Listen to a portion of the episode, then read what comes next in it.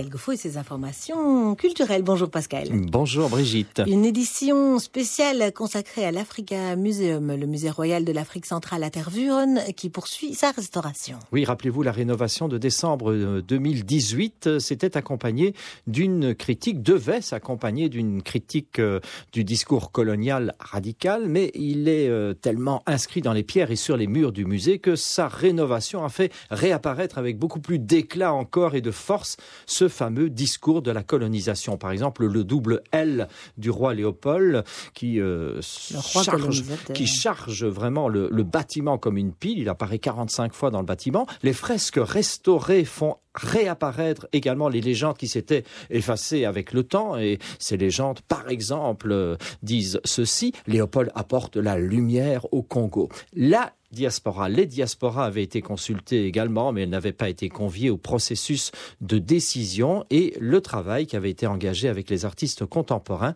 n'était pas suffisant pour déceler une véritable critique et radicale, en fait, de la colonisation. Ainsi, le Conseil des droits de l'homme de l'ONU a jugé que la réorganisation n'allait pas assez loin. Le Conseil des droits de l'homme a pointé l'apport des artistes, mais ce n'est pas le seul grief. Guido Greisel, c'est le directeur de l'Africa Museum. Oui, euh, par exemple, il y avait aussi la salle de dépôt dans les caves où euh, on a mis les statues d'Africains qui sont montrés comme des êtres primitifs qui avant avaient un rôle prominent dans l'exposition permanente, hein, comme par exemple l'homme léopard mais on les a enlevés de l'exposition temporaire, on l'a mis dans une salle de dépôt en bas et on peut encore les voir, mais ils n'ont plus de rôle dans l'exposition permanente. Là aussi, la commission trouvait qu'on devait enlever ces statues. Qu'elles ne soient plus visibles du tout. ne soient plus visibles du tout. Nous ne sommes pas d'accord. Notre vision, c'est qu'on les laisse, on peut les voir. Ça nous permet de lancer une discussion. Voilà la façon qu'on regardait l'Afrique à l'époque et la façon que nous regardons l'Afrique aujourd'hui. Et l'Africa Museum a fait appel à des artistes contemporains africains pour apporter une dimension critique. Et notamment Emem Pané, un artiste congolais qui est né à Kinshasa en 68. Il vit en Belgique en, depuis 1994. Euh, Il était intervenu déjà en décembre 18 dans la Grande Rotonde en installant une sculpture qui représentait une tête d'Africain en bois ajouré. La tête était surmontée d'un bourgeon et elle pointait l'avenir.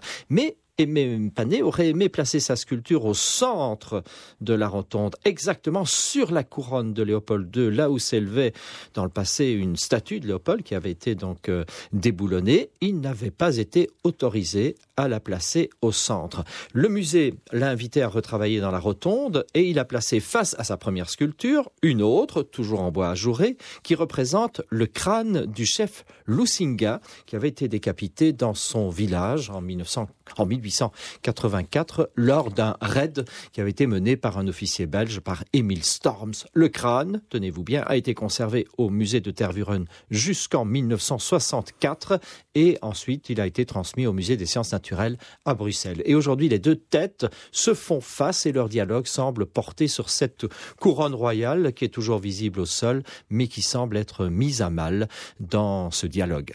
Et Pascal, vous avez rencontré l'artiste Emem Pané.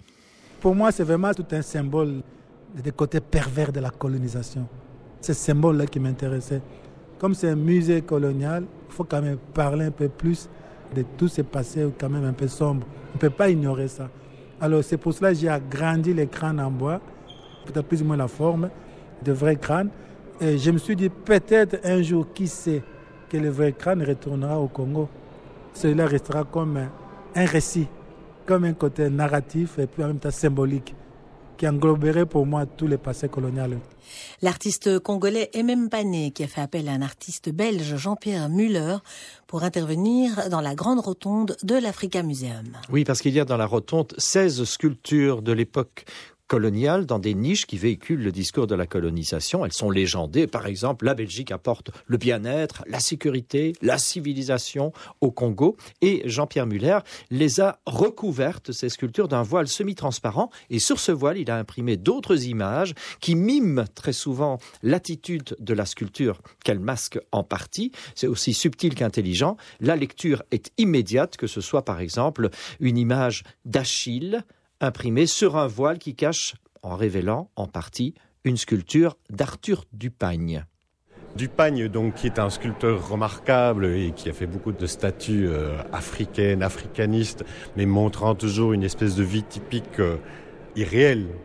Et là, c'est une statue qui représente, ça s'appelle la toilette.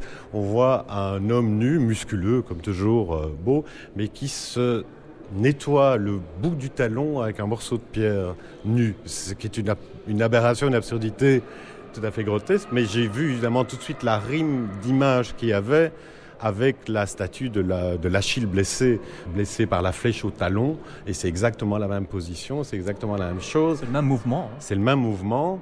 Je pense qu'il y a quand même un sous-texte sexuel dans la colonisation, dans les statues qu'on voit ici entre la femme africaine offerte qu'on voit dans la statue appelée la danse, aux formes généreuses et qui est vraiment une sorte de propagande pour dire les mecs venez, tout ça est pour vous gratis. Et les hommes qui sont représentés très musculeux mais juste prêts à travailler et désexués ou alors féminisés, ou alors ici leur talon d'Achille, leur faiblesse. Ils sont toujours montrés affaiblis d'une certaine manière, même s'ils sont puissants. C'est super intéressant.